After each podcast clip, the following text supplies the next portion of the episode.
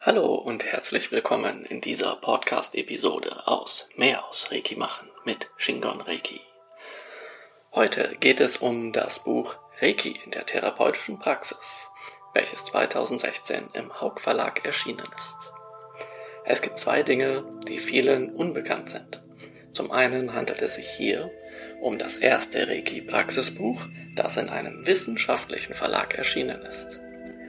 Zweitens handelt es sich um ein Buch über Shingon Reiki. Das wird oft übersehen, obwohl dies auf dem Cover steht. Einmal auf der Rückseite mit Shingon Reiki ganz praktisch und andererseits auf dem Buchdeckel in japanischen Schriftzeichen. In dieser Serie aus mehreren Teilen lese ich dir aus dem Buch vor und ergänze den Inhalt mit Anekdoten aus meinem Leben und nützlichen Tipps. Du bekommst hier bodenständiges Fachwissen über die Reiki-Heilmethode nach Mikao Usui, der 1865 bis 1926 lebte, und Forschungsergebnisse und Praxistipps aus dem Shingon Reiki, der Stil, den ich im Laufe der Jahre seit 1993 entwickelt habe. Shingon Reiki ist mehr als heutiges Usui Reiki, denn es vereint die Quellen, aus denen Mikao Usui selbst gelernt und geschöpft hat, mit modernen und alltagstauglichen Anwendungen, Meditationen und dem Training zur erweiterten Wahrnehmung und Schärfung der Sinne. Wir beginnen nun mit dem Vorwort, wo du schon einiges über Reiki erfährst. Die Reiki-Heilmethode namens Usui Reiki Ryoho wurde vor über 90 Jahren von dem Japaner Mikao Usui gegründet. Als ich das Buch geschrieben habe, ja, waren das noch über 90 Jahre. Doch jetzt hier im Jahre 2022 feiert die Reiki-Heilmethode das 100. Jubiläum. Und deswegen sind es mittlerweile 100 Jahre. Reiki hat sich seit Anbeginn von Japan aus über Hawaii in die USA und von da in die ganze Welt verbreitet, wie es der Wunsch von Usui war. Auf dem Gedenkstein des Mikao Usui bei seinem Grabe im Saihoji-Tempel in Tokio aus dem Jahre 1927 werden sein Leben und die Geschichte der Usui Reiki Heilmethode beschrieben. Dort heißt es, dass Usui nach jahrelangem Training schließlich auf dem Kurama-Berg während meditativer Übungen die Methode der natürlichen Heilung spiritueller Lebensenergie empfangen habe. Und von da an an die Regikraft über seine Hände an sich und auf andere übertragen konnte. Anstelle diese Fähigkeit in der eigenen Familie zu belassen, wie es damals in Japan üblich war, entschloss er sich aufgrund der positiven Wirkungen der Reiki-Kraft auf Körper und Geist die Reiki-Heilmethode an Hilfsbedürftige anzuwenden und daran Interessierte zu unterrichten. Aus seiner Sicht gehört das Lehren von Reiki zu den Tugenden der Reiki-Meisterschaft.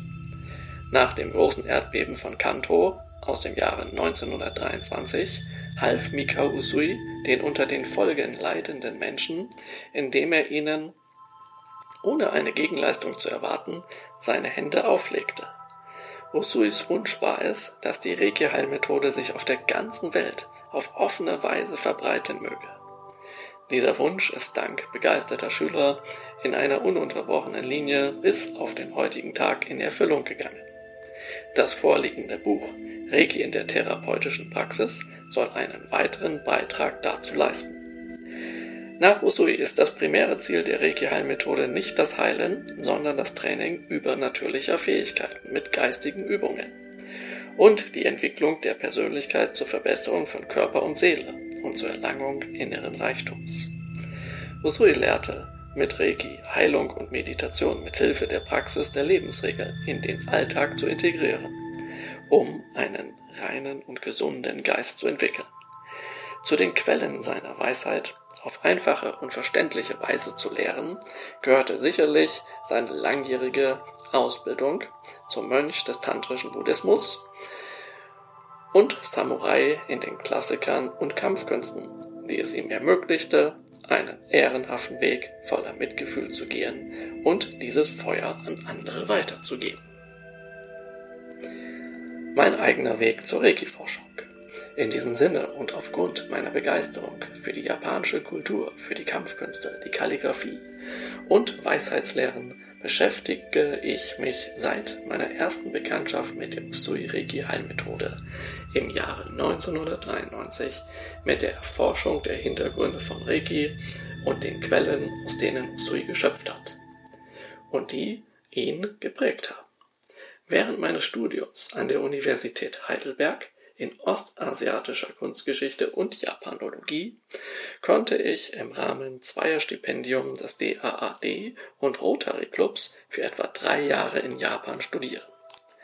Aufgrund meines Forschungsprojektes über die Wechselbeziehungen zwischen buddhistischer Architektur und Ritualen hielt ich mich oft in Tempeln auf, nahm an Retreats und Pilgerfahrten teil und wurde dort auch zum Mönch in der Tendai und Shingon-Schule geweiht.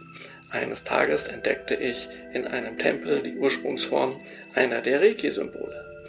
Es stellte sich heraus, dass es sich dabei um die Siddham-Schrift des indischen Sanskrit handelt, deren Einzelzeichen für Meditationen und Rituale der Heilung des tantrischen Buddhismus Verwendung finden, über die ich schließlich meine Magisterarbeit und meine Dissertation geschrieben habe.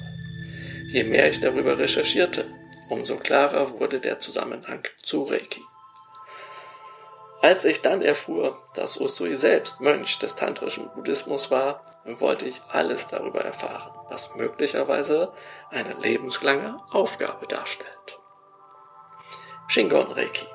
Im Laufe der Jahre konnte ich mein Wissen über die Usui Reiki Heilmethode durch meine Forschungen und praktischen Experimente ergänzen und die Möglichkeiten mit Reiki in Theorie und Praxis ausbauen. Es war ursprünglich nie mein Ziel, einen weiteren Reiki-Stil zu begründen, doch 2005 überlegte ich, wenn ich der Kombination aus dem Usui-Reiki und meinen Forschungen einen Namen geben sollte, diesen Stil Shingon-Reiki zu nennen.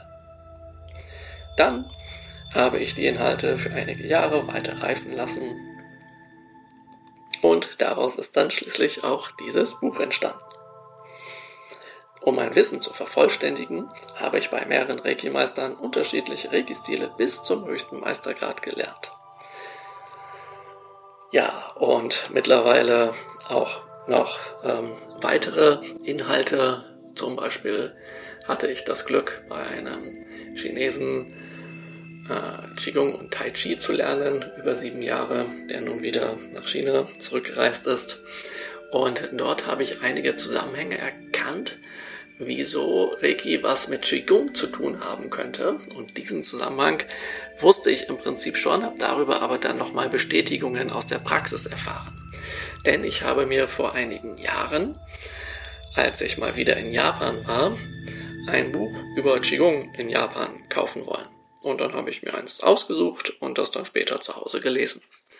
Und darin entdeckte ich, und das wusste ich eben beim Kauf nicht, darin entdeckte ich, dass dort auch der Mikao Usui, der Begründer der Reiki-Heilmethode, drin auftaucht. Naja, und äh, der wird dort als einer der berühmtesten Qigong-Meister des frühen 20. Jahrhunderts beschrieben. Und das finde ich, finde ich natürlich sehr interessant, weil das ja bedeutet, dass wenn der Qigong-Meister war, und er die Reiki-Heilmethode begründete, die Möglichkeit besteht, dass er einiges von diesem Wissen dort eingebaut hat. Und genau das ist auch der Fall. Dazu äh, kannst du dir einiges in einer anderen Podcast-Serie äh, Episode anhören und ich werde auch noch weiter darüber berichten.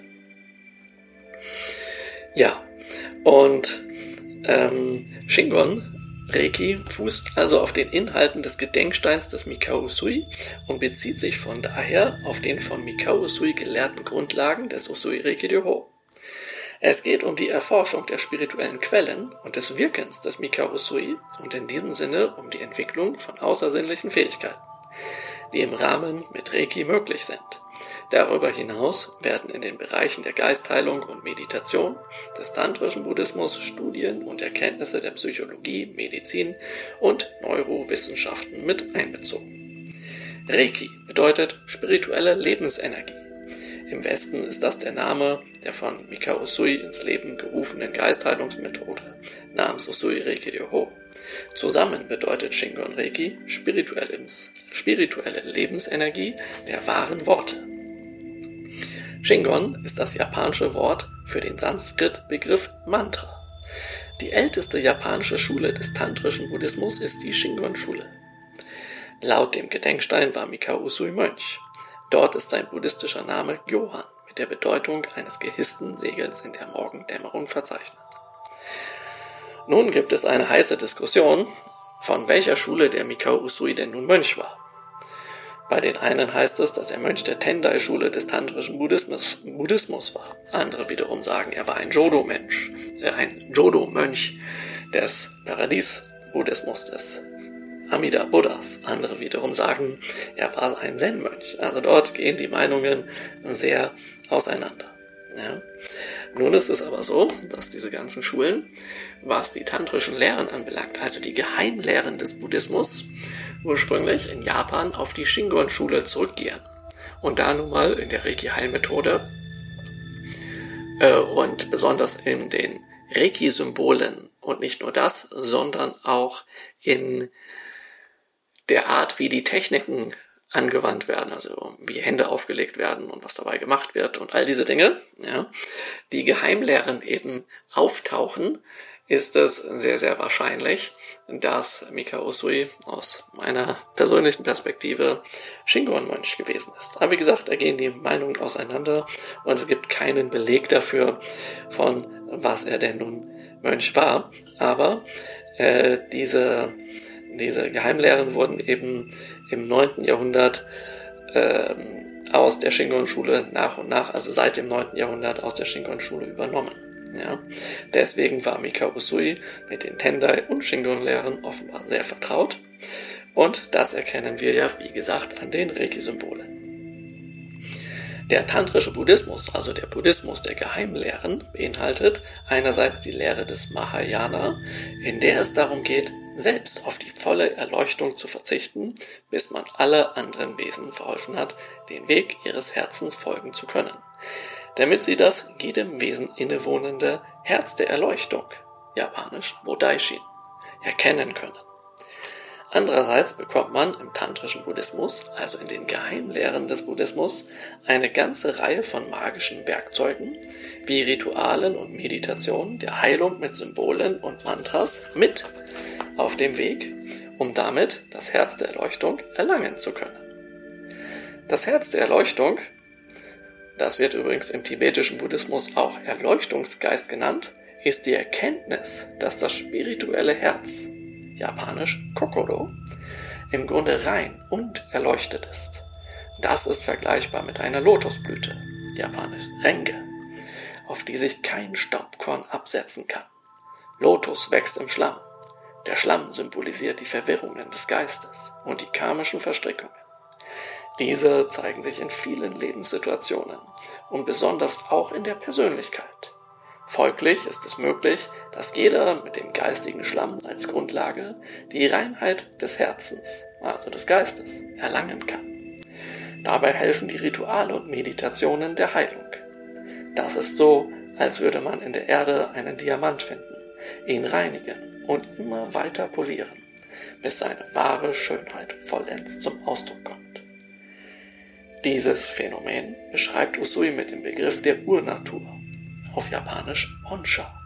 Das sind die ersten beiden Schriftzeichen des Reiki-Fernkontaktsymbols, welches eine Sigille darstellt.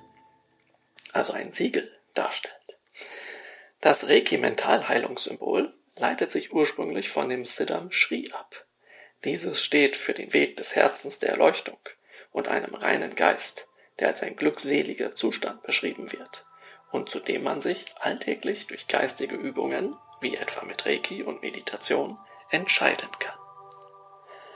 Das Siddham Shri ist im tantrischen Buddhismus, also in den Geheimlehren, ein Kontemplationsobjekt, welches auf einer Lotusblüte mit einer leuchtenden Mondscheibe im Hintergrund betrachtet und dann im eigenen Herzen visualisiert wird, wie es auch im Logo des Shingon Reiki dargestellt wird. Der Lotus steht für die Reinheit des Herzens und die Mondscheibe für den inneren Frieden des Herzens, der Erleuchtung. Das soll versinnbildlichen, dass der erleuchtete Zustand nicht irgendwo im Außen zu suchen, sondern im eigenen Herzen zu finden ist. Demnach ist Erleuchtung ein jederzeit erfahrbarer Zustand, der dem Herzen seit jeher innewohnt und nur erkannt werden braucht.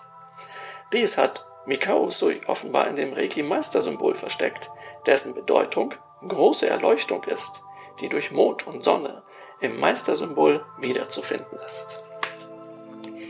Der Mond lässt sich äußerlich als Wegweiser betrachten und die Sonne innerlich entdecken, indem man mittels Meditationen der Heilung oder auch in anderen Worten mit Hilfe der Mentalheilung, der Reiki-Geistheilung die eigene Urnatur wiederentdeckt. Die Kombination aus Siddham, Lotus und Mondscheibe ist die klassische Darstellung aus den buddhistisch-tantrischen Sutras. Tantrisch kommt von Tantra und ist Sanskrit und bezieht sich auf hinduistische sowie buddhistische Lehrsysteme, in denen geheime Einweihungsrituale und Meditationen mittels der Kraft von Heilsgestalten, also Spirits, an auserwählte Adepten weitergegeben werden.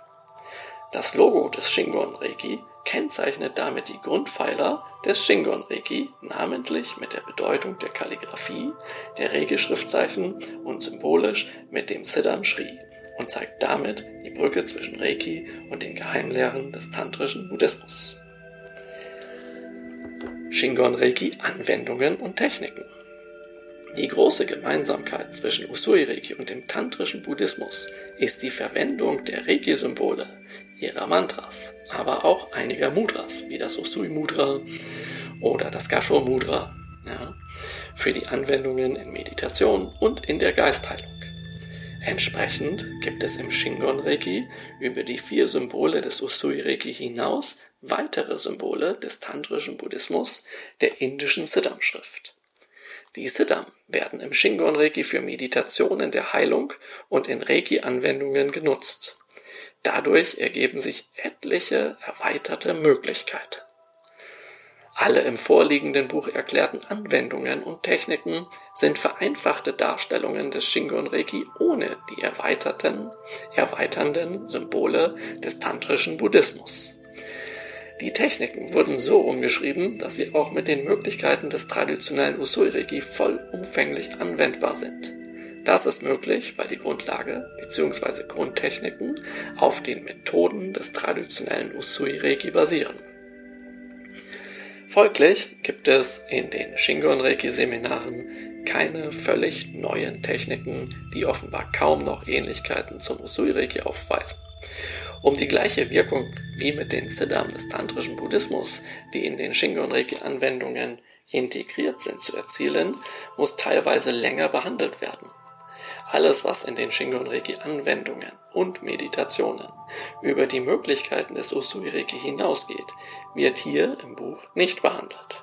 Ich gehe davon aus, dass Mikao Usui, wenn er länger als vier Jahre Reiki gelehrt hätte, möglicherweise weitere Quellen und Symbole des tantrischen Buddhismus integriert hätte. In diesen Fußstapfen des Mikao Usui weiterzulaufen, ist eines meiner Anliegen mit Shingon Reiki geht aber weit über das vorliegende Buch hinaus. Außer den Grundtechniken des ersten und zweiten Grades Usui-Reiki sind alle Anwendungen Weiterentwicklungen auf der Basis meiner Forschungen, teils in Zusammenarbeit mit fortgeschrittenen Meistern. Dieser Zusammenhang und der Begriff Shingon Reiki werden im Buch nicht weiter erwähnt und dienen lediglich der Information über Ursprünge und Quellen der im Buch vorgestellten Methoden. An wen wendet sich nun dieses Buch?